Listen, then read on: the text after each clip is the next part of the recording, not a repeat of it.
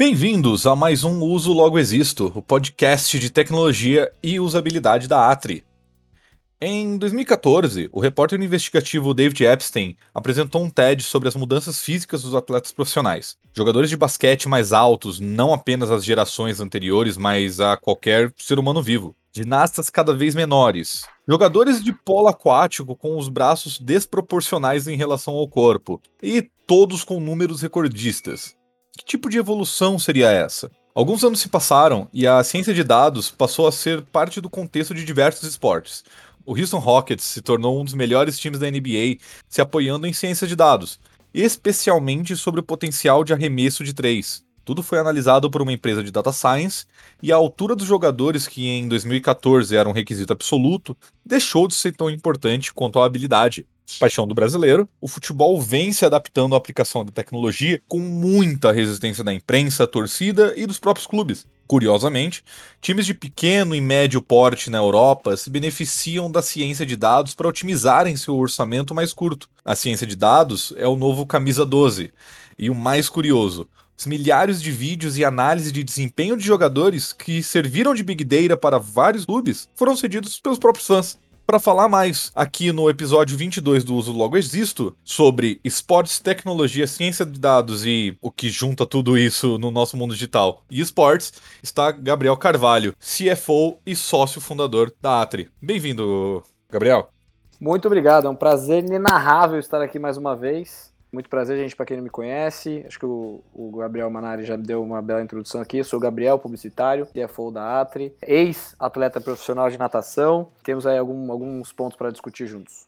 Perfeito. Muito obrigado por ter aceito o nosso convite. Bom, já que a gente já está nesse ponto de análise de dados, né? É, é, interessante, eu acho que a gente já começar entendendo o que, que é o suficiente nessa área de ciência de dados, né?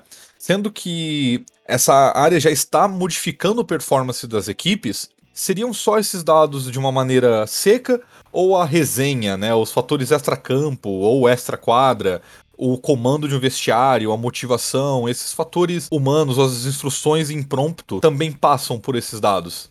Eu acredito que essa parte questão de vontade, motivação, né, pep talk no, no banheiro ali pro, pro time, enfim, ajude bastante, óbvio. A gente não, não, não tem como contra-argumentar a vontade de um atleta. Hoje mesmo, na, na própria natação, a gente tem alguns atletas brasileiros que já são um pouco mais velhos, fogem um pouco desse padrão de dados do que a gente vem falando, né, que é normalmente um cara mais novo, porte alto, forte, enfim, então tem alguns é, alguns atletas brasileiros aí de, de médio porte, mas que estão no esporte há quase 20 anos, vai ter talvez uma dificuldade maior de, de trabalhar né, num esporte de alto nível, de alta, alta performance, alto rendimento. Eu acho que o momento que a gente passa hoje do esporte de maneira geral, em, em alguns esportes, tá? Desculpa, é, nos esportes mais famosos, vamos assim dizer, o próprio e-sport é um esporte novo, a gente vai falar um pouquinho mais pro final, mas pegar os esportes tradicionais que a gente tem na Olimpíada, o, o nível de rendimento desses atletas já está muito alto e muito nivelado. Você tem, vai, na, voltando para natação, os top 8 ali do, do mundo, dependendo das provas,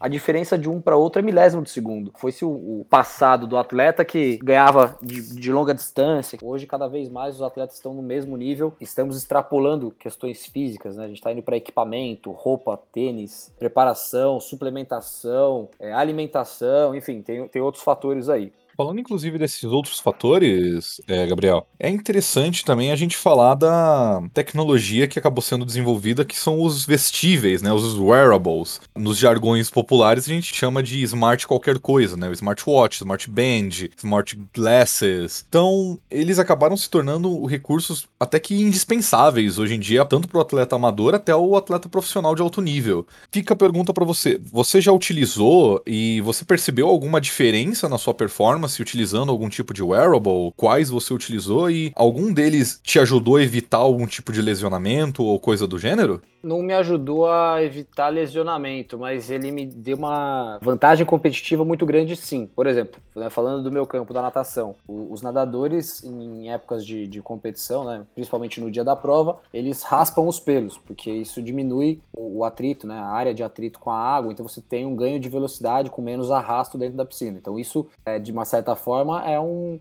não seria um wearable, mas ele a, acaba sendo uma, uma, técnica que você ganha aí uma, uma vantagem em relação aos outros. É um body e, Basicamente, né? Exato. Ainda nesse ponto, a gente chegou no nível de esporte, como eu falei agora há pouco, onde o, os atletas estão muito próximos uns dos outros, né? Bem, bem nivelados. E aí começa a, a indústria, né? A competição de equipamento. Por exemplo, na natação, em 2008, teve. Acho que foi 2008. Foi um dos últimos anos onde foi permitida aquela roupa da Speedo, que era uma roupa que imitava a pele de tubarão. Tanto que o Cielo foi recordista mundial na época usando uma roupa, enfim. É, e depois daquele ano eles proibiram e padronizaram. Aí todo mundo agora poderia usar um shortzinho. Não era mais calça, não era mais macacão, não era mais aquela roupa inteira. Eles padronizaram, só podia usar os shorts. Então, é um pouco disso do que acho que a gente vive no esporte. A, a evolução, óbvio, desses wearables. Até onde aquilo lá é um, um doping ou não, é uma vantagem em relação ao outro ou não, porque ali você envolve dinheiro, é, algumas empresas e, e, de certa forma, você não acaba sendo igualitário com qualquer tipo de atleta. A própria suplementação, né? Como que um atleta super bem suplementado, com acompanhamento médico,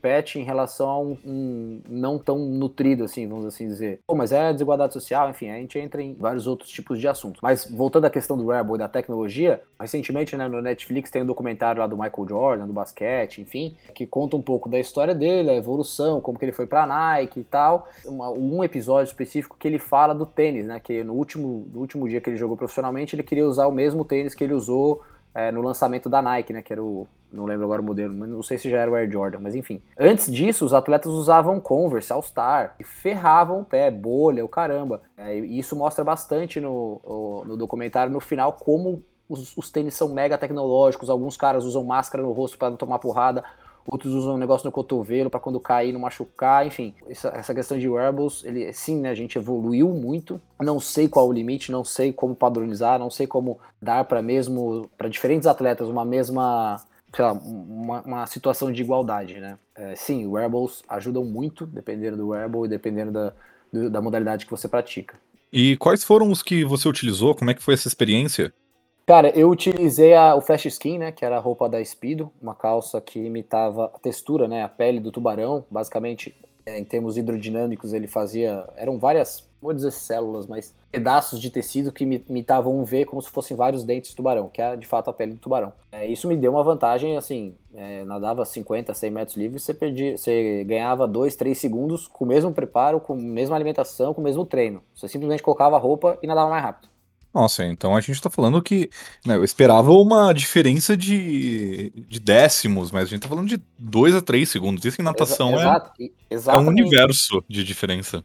Exatamente, é um negócio bem, bem absurdo. É, você olhar, por exemplo, hoje a tecnologia de alguns tênis de corrida, que eles têm uma angulação diferente, que meio que já te joga né, pra, mais para frente, enfim, acho que tem bastante mercado ou talvez espaço para evoluir nesses wearables, dependendo, de novo, da modalidade.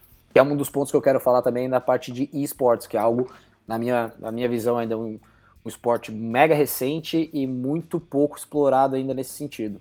Justíssimo. Bom, é, falando sobre, inclusive, né, a gente acaba tocando também em esportes, é, nessa questão de, de, dados, né, como você falou do que você estava cronometrando e você acabou vendo uma melhoria ali de um, um corte de 2 a 3 segundos na sua, nos seus tempos, essa utilização de dados, né, às vezes inclusive em, em, tempo real por treinadores, tanto de esportes quanto de esportes analógicos, tem sido utilizado para correção, né, do, e melhoria do desempenho dos atletas.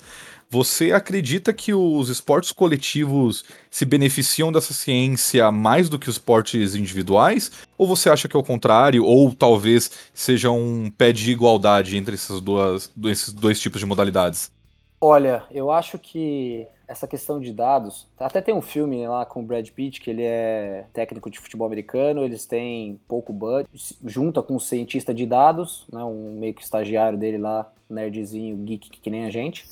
E o cara começa a planilhar muito mais os resultados, é, número de ataques, número de defesa de cada um dos, dos jogadores, mesmo sendo jogadores mais velhos, jogadores mais novos, jogadores mais experientes, menos experientes, jogadores caros, baratos. E ele começa a entrar. Não sei se você já assistiu esse, esse filme, Gabriel. É o Moneyball, né? Que é com Moneyball, isso mesmo. Jonah Hill. Moneyball, isso. É de beisebol. De beisebol, isso, desculpa. Então ele mostra assim, qual a assertividade daquele jogador. Pô, mas aquele jogador tá barato, ele não vale, sei lá, talvez ele valesse mais. Pô, o cara tava muito mais interessado no resultado que aquele aquele atleta vai trazer para o time, né? Ah, em termos de jogadas, ele tem 90% de acerto. Ok, então se eu jogar é, X partidas, 90% delas eu vou pontuar. Ele olhando muito mais para número de dados do que de fato, ah, o jogador ele é famoso, ele é novo, ele é caro, ele é barato. E ele montou um time baseado nesses dados para que ele alcançasse com a melhor, né, da maneira, melhor maneira possível, com o menor budget, um resultado. Ele quase chegou na final. Não ganhou, porque aí ia ser um filme muito mentiroso, né? Porque sim, a ciência de dados ajuda demais, mas a gente ainda tem, ainda mais no beisebol, futebol americano, NBA, um fator que é muito decisivo, que é budget, né? Os caras têm muito, muito, muito dinheiro. É, para quem não assistiu o filme, é, Moneyball é um filme de 2011, né? Feito, estrelado pelo Brad Pitt e junto com o Jonah Hill. Brad Pitt acaba sendo o Billy Brand, se não me engano, e o Jonah Hill é o Peter Brand. É, Moneyball é baseado num livro chamado Moneyball: The Art of Winning an Unfair Game, escrito por Michael Lewis, e é uma história biográfica do treinador Billy Beane, que utilizou dados analíticos para poder fazer seu time de beisebol crescer dentro da Ivy League. Ah, e mudou, e mudou o, o, o, conceito do esporte, né? Sim, sim, mudou completamente. O que é muito interessante, que como é, comentado na introdução né, desse episódio, esses tipos de dados já eram coletados, né? Eles só não eram utilizados pelos times. Exato, eles não eram interpretados, né? Você pode ver que o, o, famoso Cartola que nós temos aqui no Brasil nada mais é do que uma grande ferramenta de análise de dados. Né? Ele tem ali a, porcentagem de, de passes, de chutes pro gol, conversões, faltas e afins que cada um dos jogadores fazem, né? Dados relevantes à sua posição dentro de um, de um time de futebol normal e também é bem utilizado dentro de esportes, né? Quanto a velocidade de clique, é, o maior esporte, né, por vários anos é, foi o StarCraft, né? Um dos maiores, até hoje, o único jogo jogado de real-time strategy no mundo. E o StarCraft na, na Coreia do Sul, para quem não sabe, é esporte nacional. Né? É como se fosse futebol pro Brasil. E lá eles contam por ações por minuto, né? O APM. Então a contagem de ações por minuto que o, que o jogador consegue fazer com seu teclado e mouse é um dado extremamente importante para quem joga StarCraft, né? Não é só a estratégia, mas sim quão rápido ele consegue desenvolver aquela estratégia de maneira mecânica utilizando teclado e mouse. É, não, mas até voltando à questão do, uhum. do modalidade individual e time, né? É, falando sobre a, a diferença, né? O, o, aonde utilizar melhor, se seria num, num, time ou numa modalidade individual, eu não sei a resposta, mas eu tendo a acreditar que seria em times né, ou esportes coletivos. Por quê? Porque você tem um mix é, de diversos atletas que você pode misturar ou fazer uma composição da melhor forma para ter o melhor é o melhor resultado. Por exemplo, na natação, eu de certa forma utilizei dados para desistir da, carreira. Minha, minha amostragem era só eu. Então, assim, eu, eu olhava para os meus adversários. Eu tinha 1,75m, pesava 75 quilos com 16, 17 anos, e eu competia com caras de 90, 90 quilos com 1,90m. Eu olhei e falei assim, cara, no, no, padrão aqui, eu sou menor, eu não vou crescer muito mais, então eu já tenho uma desvantagem competitiva. Posso, óbvio, querer treinar, dar o meu melhor o resto da vida para tentar ser um, um, um nadador olímpico, mas eu prefiro focar essa minha energia em, em outros em outras frentes que talvez eu, eu seja melhor, né? Ou que o meu minha relação custo-benefício seja melhor. Nesse sentido, eu acho que dados eles ajudam muito mais no, né, tendo a acreditar. Os dados ajudam muito mais em esportes coletivos, porque você consegue fazer um, um, um mix. E no esporte individual, talvez você use esses dados para entender aonde aquele atleta se encaixaria melhor. Talvez uma criança, né? Talvez a gente olhar estatisticamente e falar, olha, criança que tem 1,80m vai ser jogador de futebol, de, de basquete. Pô, mas 1,80m criança, DNA ou gene de pais grandes tende a ter sei lá, o melhor rendimento em vôlei, basquete. Não necessariamente, né? Porque a gente também tem grandes atletas dessas modalidades que não são altos. E até porque no próprio basquete hoje 1,80m é baixinho, mas beleza. Mas para direcionar um pouco melhor esse futuro atleta, né? Entender onde a gente utilizaria melhor o potencial físico que aquele atleta tem. Óbvio, eu estou tirando a questão de, de vontade, garra, que isso daí não tem como, como a gente mensurar. Isso aí vai de atleta a atleta. Quando o atleta quer chegar num nível, enfim, isso aí não, eu acredito até que às vezes não tem nem barreira, mas a gente pode tentar direcionar ele melhor. Bom, como eu também apontei na, na introdução, né, o David Epstein, ele apresentou um TED, né, para você que não assistiu e tá ouvindo a gente, podem procurar no YouTube, David Epstein, os atletas estão mesmo ficando mais rápidos, mais fortes e melhores, ou em inglês, Are Athletes Really Getting Faster, Better, Stronger? E ele aponta as mudanças físicas dos atletas profissionais, inclusive comentando sobre o Usain Bolt em relação a outros corredores é, e atletistas dos Estados Unidos. Nesse caso de mudança, né, que, por exemplo, o Usain Bolt é um, um raio, né, literalmente Bolt, o cara simplesmente desaparece numa pista de atletismo, estão deixando de lado, surgindo com mutações, né, braços maiores, é, pesos menores e afins, ou o bom uso da tecnologia serve para equilibrar a força e inteligência, né, na parte técnica e física?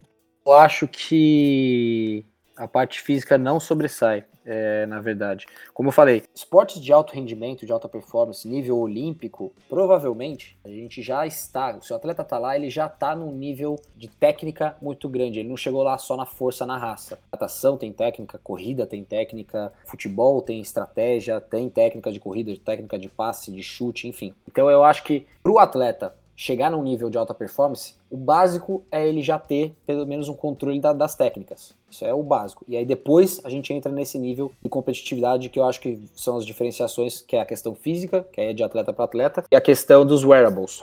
O Bolt, por exemplo, ele era considerado uma, um atleta maior, né, que teoricamente não teria, ó, isso vai bem de encontro com o que eu falei, né? Ele era um atleta de estatura maior do que a média de corredores, então eles acreditavam que ele teria menos chance, né, de ser um, um campeão. O técnico dele viu o contrário, viu, cara, ele vai ter uma passada maior, uma perna melhor, vou adaptar a técnica de corrida para o corpo dele, e o cara tem vontade e teve, né? Enfim, chegou lá. Eu acho que é muito mais. Mas, por exemplo, o próprio fato dele ser grande, né? Maior e provavelmente com mais músculo, trouxe uma vantagem competitiva em relação aos outros atletas. Inclusive, o companheiro dele de equipe lá, o, o esqueci o nome, é, que tinha um, um, tempo, não sei se já bateu atualmente o tempo dele, mas ele tinha um tempo bem próximo do, do, do Bolt, mas fisicamente conseguia alcançar, porque ele era um pouquinho menor, ele era bem musculoso, bem forte, mas ele não, não alcançava o Bolt por questões técnicas e, e, propriamente físicas, porque a corrida do Bolt, a passada dele, a pernada dele era muito maior. Então eu acho que hoje é, o nível né, de, de competitividade né, desses atletas na questão técnica, de total domínio técnico para chegar lá. E aí, chegando nesse nível técnico, você bota aí o quesito físico, rendimento, mutação, wearables. O próprio Michael Phelps é um dos poucos seres humanos que tem o pulmão um pouco mais para baixo e um dos poucos seres humanos que se você jogar na água ele boia deitado e não com a cabeça para cima, igual a grande maioria. Isso traz para ele uma vantagem competitiva de menor arrasto, né? Então aí a gente começa aí a discussão de acho que já chegou tanto no nível técnico, talvez a gente já tenha passado pelo nível físico e agora esteja entrando no nível mutacional extremamente interessante. Mudando um pouco de assunto, aqui no Brasil nós temos um ditado, né, que um treinador tem um prazo de dois jogos para fazer um time funcionar, né? Eu acredito que nos últimos 10 anos, quem acompanha futebol, mesmo que passivamente, viu que certos treinadores, a, a dança de cadeiras do comando de grandes times do futebol brasileiro era uma coisa absurda. É, Gabriel, você acredita que para funcionar dentro da cultura do futebol sul-americano, principalmente do brasileiro, a ciência de dados precisaria começar a mensurar cartolagem, ego e cobrança da torcida? Eu não sei como fazer isso, mas acho que seria de extrema importância. O futebol no Brasil acho que é algo à parte que a gente pode falar como modalidade de maneira geral, porque a gente envolve política, envolve os diretores de clube, envolvem você trazer um jogador é, mais famoso que vai consequentemente atrair mais patrocínio, vai vender mais camiseta. Existe algo maior do que simplesmente um jogador, os dados, né, o quanto ele entrega para o time e a gente operar de fato a estratégia do técnico, que é o, teoricamente seria o grande conhecedor ali de estratégias de jogos, enfim. E a gente vê mesmo no, no Brasil é, alguns jogadores evitando, né, querendo trocar de técnico, porque o técnico pega no pé ou não deixa ir pra balada, sei lá. Eles começam a perder jogos, aí, óbvio, quem roda, né, quem, a cabeça que roda sempre é a do técnico. Então é, eu, eu acho o papel do técnico bem desafiador. Esses dias mesmo, acho que foi final de semana, o próprio Roberto Justus, né, também publicitário, publicou o, o Hulk, né, aquele jogador de futebol, e ele, justamente no, no, na postagem dele, falava: olha, ele tem em X jogos, marcou tantos gols, correu tanto tempo, tantos metros, blá, meio que estatisticamente mostrou, Tite, esse cara ele tem um nível técnico que deveria ser chamado, né, para fazer parte da seleção. E não foi. Por que, que não foi? Será que é cartolagem? Será que estão favorecendo algum atleta? Será que ele é velho? E obviamente isso também tem um ri... velho, não. É super novo, mas será que em relação ao time atual ele, ele não encaixa? É considerado velho? Ou o time não quer ele? Ou tem uma panelinha? Aí vem a questão de politicagem do, da modalidade de futebol brasileiro, especificamente falando. E acaba sobrepondo, né? Então, o bom senso que uma análise de dados acabaria trazendo, né? Exato, mas aí tá, eu não sei como, né? Que eu acho que o ponto, através dos dados, a gente entender em que momento o jogador passa a ser favorecido. Por exemplo, ah, o Tite selecionou lá os jogadores. Os jogadores apareceram lá, é, as médias deles de corrida nos jogos é menor do que todos os outros. Ou o número de, de pontos é menor do que a média dos outros jogadores selecionados. Opa, sinal vermelho. Será? Por que será que ele foi selecionado então, né? Não sei como, mas em algum momento acho que a gente chega lá. Falando um pouco sobre saúde, a prática esportiva por pessoas comuns, né, não em um nível competitivo ou mesmo um nível amador de competições menores, foi associado à saúde e bem-estar. Né? Hoje, o objetivo acabou parecendo que se mudou um pouco para uma coisa um pouco mais específica. Eu vou fazer X esporte porque eu quero é, atingir determinado X biotipo, é, sem preocupação né, com possíveis efeitos colaterais no futuro. Isso você acredita que seria apenas um reflexo do momento ou uma, ou uma evolução de como nós vemos a prática de esportes e o bem-estar e saúde?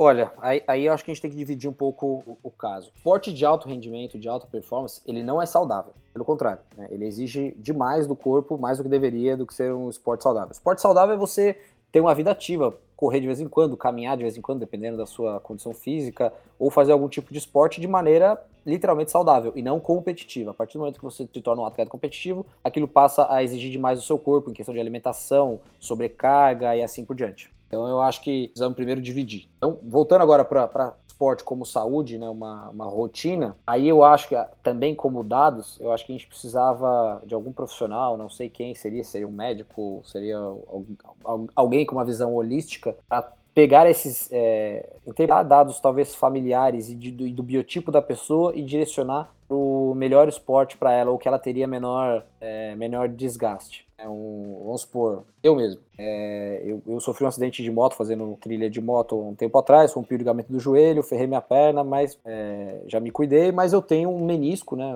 Praticamente a, cartilagem dentro do joelho, rasgado no meio. Então, teoricamente, eu não posso correr. Por enquanto, eu não deveria fazer isso, mas por enquanto eu corro. Então, o que, que um médico, eu acredito, deveria né, analisar? Meu histórico de acidente, meu tipo de alimentação, meu peso. Ah, isso é outra, outra questão. Eu tô um pouco acima do peso, então, teoricamente, eu exijo demais dos, dos meus joelhos. Então, não deveria correr. Talvez seria mais interessante ir para uma natação, alguma outra coisa assim. Então, eu acho que essa questão de dados, a gente talvez só mudar a forma de coletar, mas analisar pessoa a pessoa para entender qual seria o melhor é, esporte, qual ela talvez tivesse uma maior vantagem e onde ela poderia ser talvez mais saudável, né?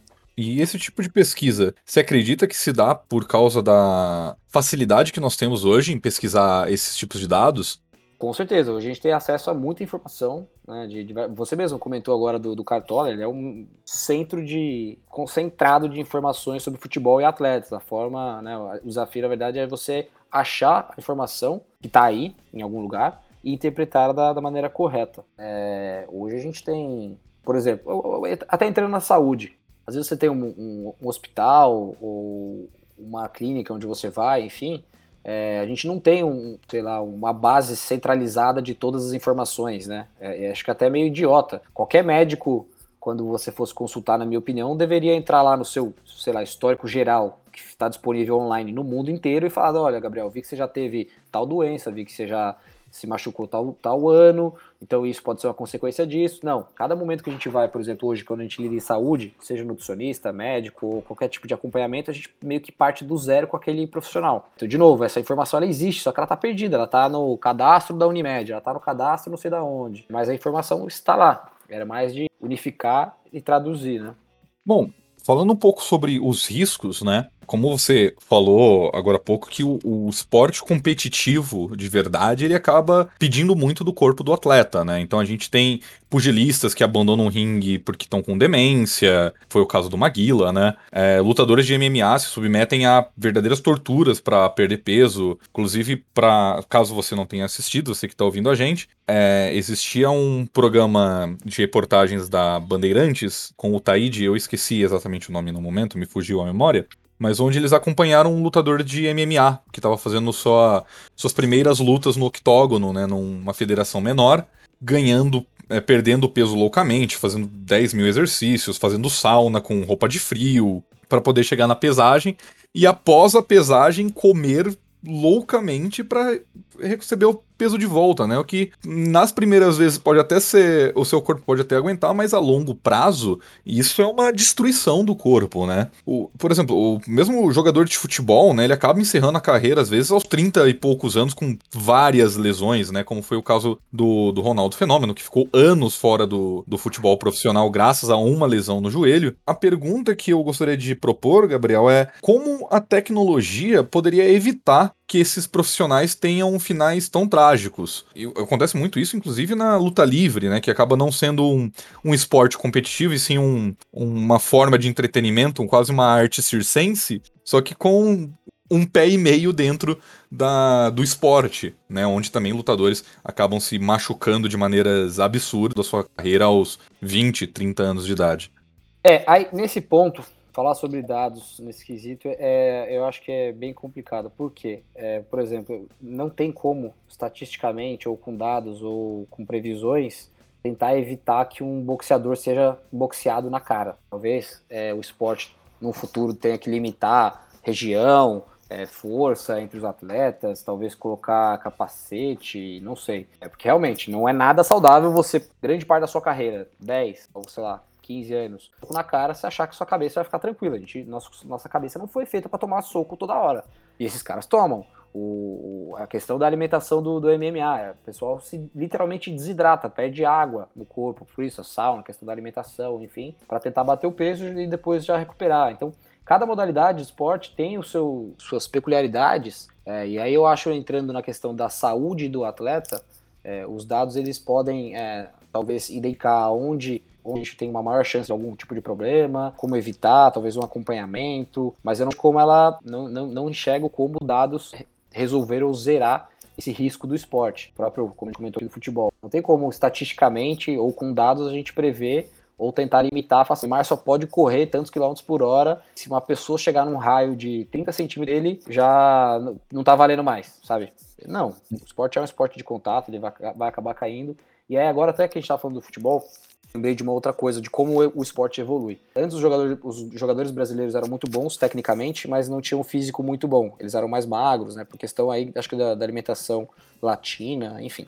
Aí o próprio Ronaldo e o, o Adriano Imperador, quando foram para a Europa. O que, que os caras foram para lá? Começaram a jogar futebol, jogar bem, mas tomavam porrada dos caras. O que, que os clubes fizeram? Entucharam suplemento no passei agora bem transparente, bomba nos caras. Olha o tamanho que tá o Ronaldo e olha o tamanho que o Adriano tá. É, e até mesmo eram, né, quando eles jogavam. Os caras eram verdadeiros jogadores de futebol americano jogando futebol, entre aspas, brasileiro. E aí a evolução do esporte que mostra, não é só questão de massa, tamanho, né, músculo, que naquele período era. Hoje a gente tem aí atletas, o próprio Neymar foi para a Europa, ele não se lesionou mais tanto, quer dizer, ele se lesiona para ir para balada, né, mas ele, ele tem ainda um físico forte, um físico resistente, o próprio Cristiano Ronaldo, o Messi, né, os atletas de ponta, eles não são mais trogloditas. É, o esporte evoluiu para outras, outras formas de, é, de vantagem, de resistência, de musculatura talvez mais explosiva ou mais resistente. Então, o, o, a evolução ela é contínua né, no esporte. É, eu acho que nesse sentido, sim, eles usaram dados para alcançar e para continuar alcançando a evolução dentro do esporte, né? Então, analisando, por exemplo, ah, quantos atletas a gente deu é, hormônio do crescimento e os caras ficaram super pesados e extrapolou o joelho e eles romperam o ligamento. Quase todos, né, que eram mais fortes assim, estouraram. Ou então, estatisticamente, isso não funciona. O que a gente vai fazer agora? Ah, vamos tentar talvez um tipo de estímulo, sei lá, hormonal ou alguma coisa do gênero, para melhorar a resistência do jogador, ou reduzir a dor, para quando ele cair ele continuar jogando bem, enfim, não sei. É, mas o esporte, ele acho que ele usa dados para evoluir nesse sentido é, e meio que aprender com os, as falhas, né? Não vou nem dizer erros, mas É, e a, agora, voltando à questão da saúde, como prever, eu acho que tem muito, muito, muito esporte, que é da natureza do esporte, né? desgastar a pessoa fisicamente, e outros que a gente pode tentar tornar né, a vida do, do atleta um pouco mais saudável. Esportes de contato, eu não faço a menor ideia de como tentar tornar ele mais saudável, porque né, é, é, um, é, um, esporte de alto risco. Propriamente motocross, né, aqueles de, de freestyle, ou esportes de, por exemplo, snowboard, que eles fazem aquelas manobras.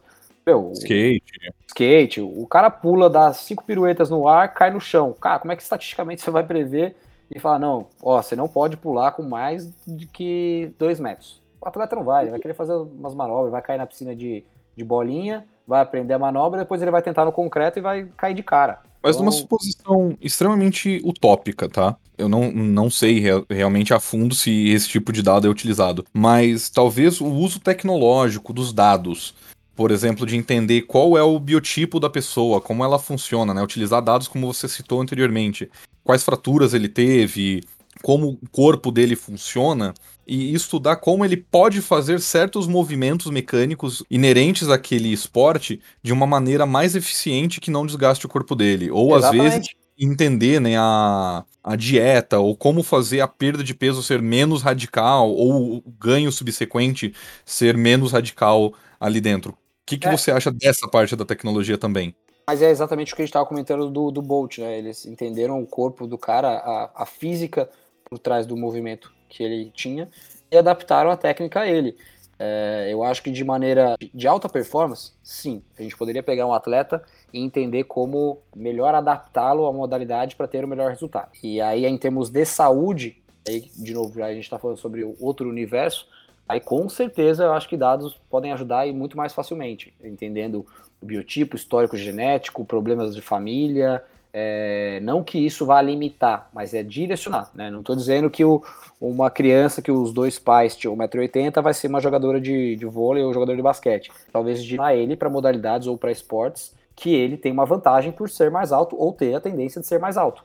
É, de novo, a questão física ela só ajuda, né? Porque o primeiro ponto que eu comentei era a técnica. Quantos jogadores de basquete a gente tem que são baixinhos, são armadores e são super famosos? Que agora é, a estatura média da NBA ficou bem alta, né? Como eu comentei, 1,80m é baixinho.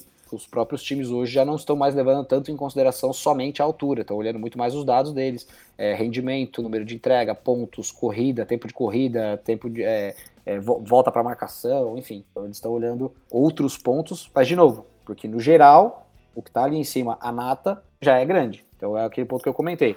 O cara domina a técnica, depois vai para a questão física. Depois da questão física também, talvez venham os wearables. Vieram os wearables, talvez vão é, alimentação, mas no final a gente está falando de entrega de resultado. Tudo isso uhum. que a gente uhum. consegue analisar aí ao longo da carreira dele, do, do, dos passos, analisar os dados. Falando de novo de esporte de alta performance.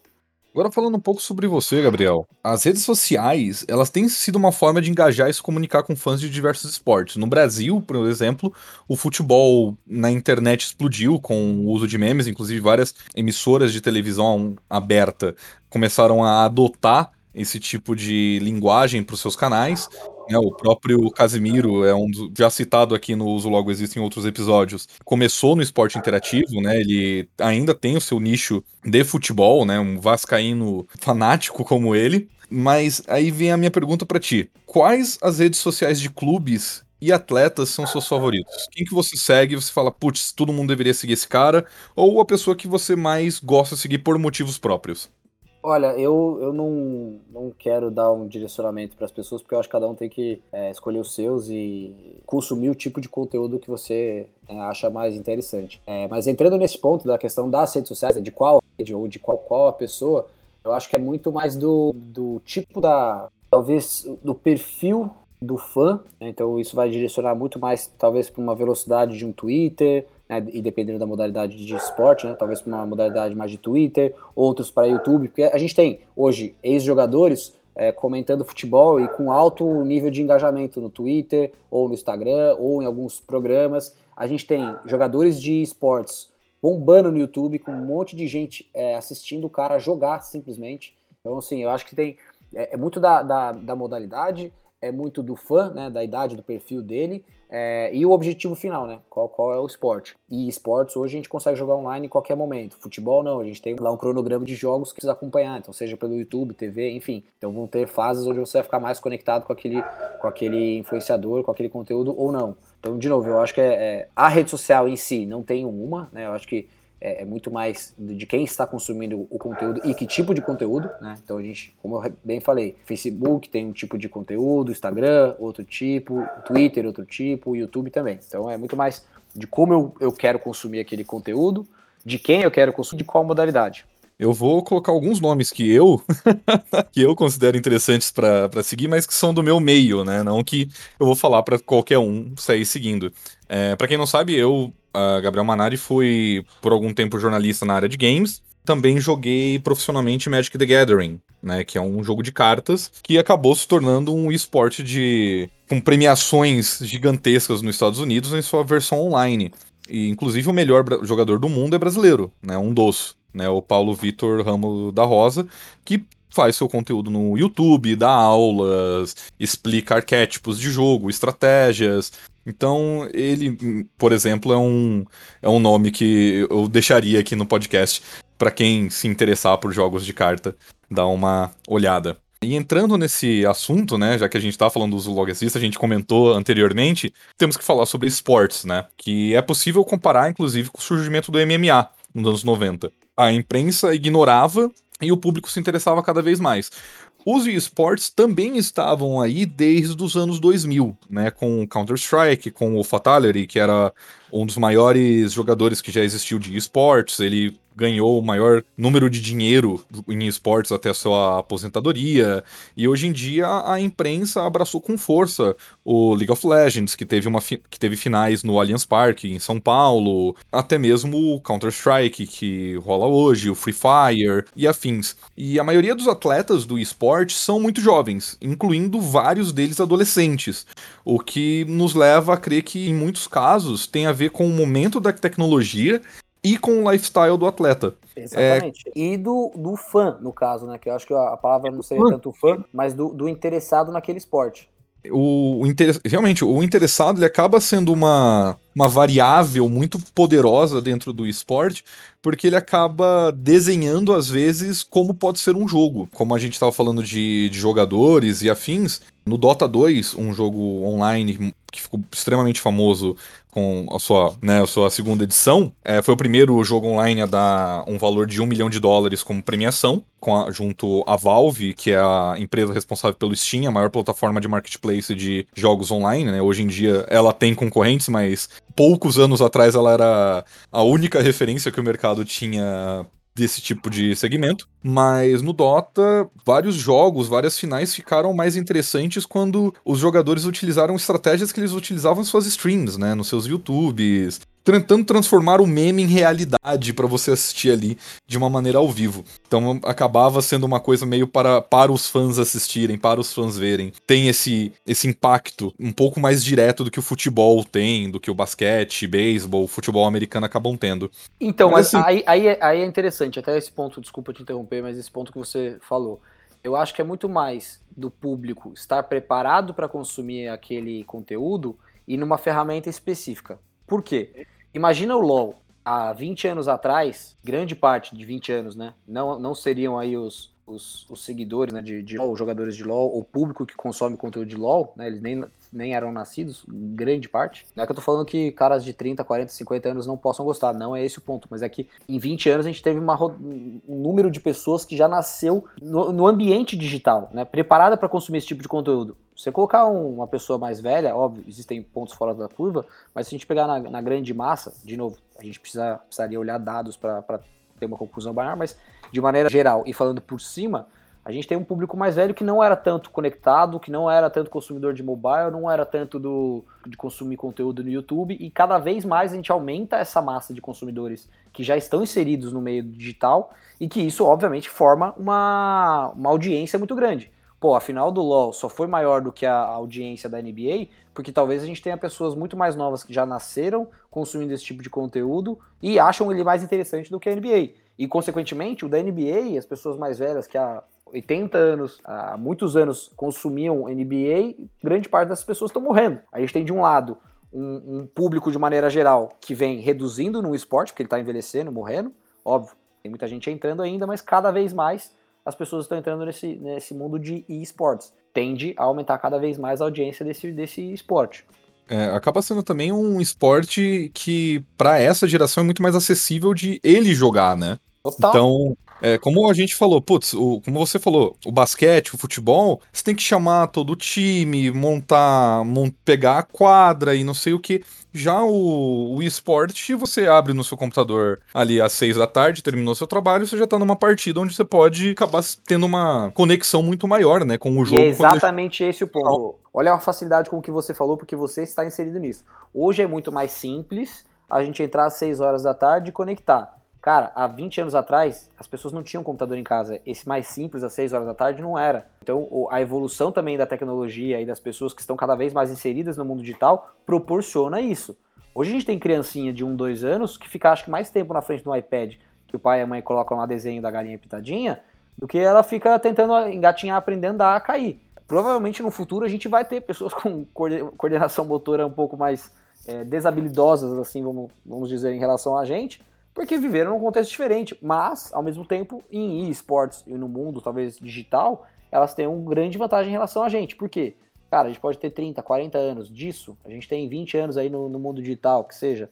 Cara, mas aquela criança ela vai ter muito mais, porque ela já nasceu naquilo. A gente está aprendendo. Então, acho que é um pouco disso, da, da, evolução da tecnologia. As pessoas já estão inseridas, a, a, tecnologia já foi mais, entre aspas, acessível, quer dizer, está cada vez mais acessível. É diferente disso isso que a gente acabou de falar ah, o esporte ele é mais fácil, ele é mais, é, ele é mais acessível para criança. Cara, vai pegar uma criança lá na, na no Zimbábue, ela não tem computador para entrar às 6 horas da tarde para jogar. Então, para ela não é tão acessível. Mas de maneira geral, de novo, precisamos falar em dados, mas o, a bolha onde a gente vive, né, a, as crianças estão cada vez mais conectadas, logo desde cedo. E falando sobre o futuro né, do esportes, principalmente dos e-athletes, né, os atletas digitais, antes que o Pedro Bial venha aqui e chame eles de gladiadores do novo milênio. uh, qual você acha que vai ser o futuro do esporte? Porque ele é menos físico. Porém, ao mesmo tempo que ele é menos físico num sentido geral do corpo, a aposentadoria de um jogador profissional de esportes normalmente é entre os 22 e 24, né, que é quando você chega no pico físico, né, de crescimento, de velocidade e de percepção, e onde você começa a perder, mesmo que em números minúsculos, né, 0,0002% ao ano, a sua velocidade de clique, a sua velocidade de percepção, o seu raciocínio. Você acredita que com o, a evolução da tecnologia para esportes, os jogadores de esportes também podem se beneficiar e começar a ter períodos de aposentadoria é, mais distantes do que os 22, 24, talvez chegando aos 40, 30, 40? Ou você acha que existe uma barreira que a tecnologia ela acaba crescendo tão rápido que uma pessoa, quando ela chegar nos 30 anos, ela já não vai estar tá conseguindo mais acompanhar, independente do, da novidade tecnológica que está auxiliando esses e-athletes? Eu acredito que vai fazer a diferença totalmente. Por quê?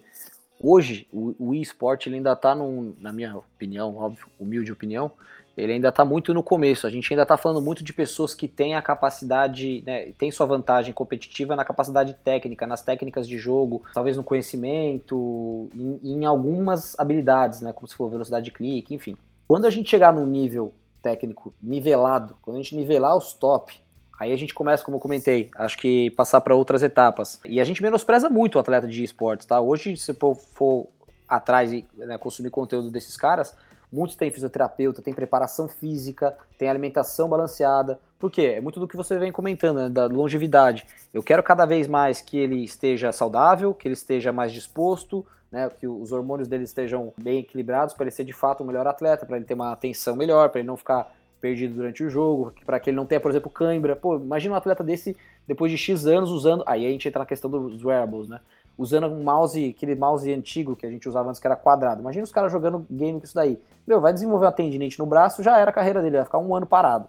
É, e o que, que né, o, quanto, o quanto evolui em um ano na, na tecnologia e no esporte. Né? E ainda entrando nessa parte de wearables, a gente tem cada vez mais a evolução, mouse melhor, ângulo teclado, cadeira, óculos, a parte de aparato vai acho que evoluir demais. Inclusive, não sei como vai ser a regulamentação disso, mas, pô, imagina num, futuro se a gente tiver um jogador de esportes, mas que ele tem uma condição física mais lenta, mas ele se conecta com um leitor mental, óculos 3D, que ele controla tudo pelo, sei lá, pelo, pela mente dele.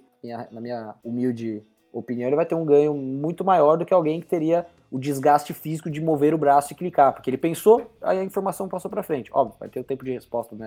Doideiras tecnológicas mais para frente, mas eu acredito que cada vez mais a gente tem uma evolução. O próprio, o próprio mouse, cara, mouse gamer é diferente, teclado é diferente. Olha como já começou a evoluir e olha como isso já traz né, é, vantagens competitivas para alguns desses atletas. Monitores. Monitores, exatamente. Velocidade de internet, é, eu acho que é, quanto mais a gente entra no, no, mundo digital, maior ainda são as variáveis. E acaba sendo, inclusive, um caso de, de marketing. Porque quando você tem um, um jogador de esporte, né, que ele vai se tornar profissional normalmente entre 16 e 18 anos, e ele vai se aposentar aos 22, 24, é um gap tão minúsculo, não são nem 10 anos de jogo, que se aquele cara for um jogador excepcional, ele vai acabar levando um culto de fãs. E uma coisa que o esporte tem com muita força, que às vezes o futebol não tem, é que o jogador, ele. Os fãs são, são fãs do jogador, do atleta, e não do time. Né, porque o esporte tem né, uma variedade de times, só que você acaba virando fã do jogador. Quando esse jogador aposenta, é muito normal que o time acabe perdendo aquele hype, perdendo aqueles seguidores para outro jogador. Às vezes eu acredito que o investimento também é uma visão de marketing. É uma total, visão de total. reter esse, esse público, retendo o profissional com qualidade e com bons resultados dentro da, do mundo competitivo. Total, cara, total. O, o mercado né, de esportes, gamer, seja lá como o pessoal aí quiser chamar, é, ele, ele ainda é muito, não vou dizer embrionário, mas ele ainda é uma criancinha. Ele tem muito que crescer, ainda tem muito que se desenvolver em relação a, a a outros tipos de esportes mais, não vou dizer outros tipos de esportes, mas a, a, esportes mais tradicionais. E esses esportes, entre aspas, tradicionais, estão muito ligados à, à questão da performance física, né? Agora o esportes eu acho que ele está muito mais ligado a uma performance mental. Óbvio, tem muito do físico também, questão de cliques, velocidade, resistência do cara, horas de jogos, né, jogando. Então eu acho que tem um desgaste sim, a gente desmerece muito achando que a pessoa só está lá sentada jogando. Não, é por isso que é, eu super entendo e concordo com atletas que já estão, né, não estão querendo viver só o hype, tomando fanta e comendo porcaria. Os caras estão se alimentando bem, estão fazendo preparo físico, preparo emocional, é, porque isso vai dar uma, uma diferenciação, né, uma, uma capacidade competitiva talvez maior em relação a outros jogadores que simplesmente acham que jogam e talvez utilizar né, essa, esses avanços tecnológicos em todas essas áreas para poder quebrar a barreira dos 25, né? Que é, a, que é a barreira, como eu citei anteriormente, que a coordenação motora começa a se deteriorar. Talvez a tecnologia consiga aumentar aí essa longevidade. Exato, imagina uma pessoa que se alimentou bem, né? Não, não fez uso de drogas, bebida alcoólica, enfim, e que tem a mente, né? O cérebro funcionando 100% ela, com um jogador de 30, 35, 40 anos, vai ter uma experiência, uma bagagem de jogadas, de históricos de jogos, que um jogador, entre aspas, novo de 20 anos não tem. Então, se a gente conseguir quebrar essa barreira do físico, da dependência física de um esporte, que é o que eu acho que o esporte traz, putz, aí eu não, não sei o limite para tudo isso. Bom, Gabriel, esse é todo o tempo que nós temos para hoje. Eu agradeço muito a sua presença aqui no Logo Existo e deixo um espaço para você fazer suas considerações finais nesses tópicos que nós abordamos hoje. Imagina, cara, eu que agradeço. É um prazer estar aqui, espero participar mais. E para quem está em casa escutando a gente, acho que até uma mensagem aqui em relação a, a, a esporte de alta performance, enfim, né, é, e dados principalmente. A gente não pode ficar muito no, só no, no achômetro. Né? A gente precisa, eu falei algumas vezes aqui hoje, a gente precisa de dados para tomar um, um, tipo de conclusão. Né? Eu, eu mesmo falei algumas coisas baseadas num, num chute grande em relação à população de maneira geral, mas a gente cada vez mais precisa de dado para afirmar. O próprio mundo do esportes está cada vez mais conectado nisso, é, acompanhando o rendimento desses atletas. E aí também uma outra mensagem agora mais pessoal para vocês que tem um certo preconceito com esportes abram a cabeça, saiam da bolha. Né? Vamos olhar o mundo que está fora, que não é só a bolha onde a gente vive. Eu mesmo, e aqui com o Gabriel falando, nós com os nossos, entre aspas, entre 30 e 40 anos, A gente não consegue julgar uma pessoa de 10, 15 anos. A gente precisa entender ela com dados, a gente precisa entender comportamento, o que, que ela consome, o que, que é interessante para ela. A gente precisa cada vez mais entender essas crianças que estão vindo e que até os 5 anos vão ficar no iPad. Então, vamos sair desse mundo e vamos né, buscar cada vez mais dados. A gente só toma decisão se a gente estiver embasado em dados. Perfeito, Gabriel. Muito obrigado por ter participado hoje novamente. E obrigado a você que ouviu o Uso Logo Existe de hoje até o final. Nos vemos na próxima semana com mais algum assunto relacionado à tecnologia ou usabilidade. Fique ligado nas nossas redes sociais, o nosso blog da Atri e continue consumindo o nosso conteúdo. Muito obrigado e até a próxima.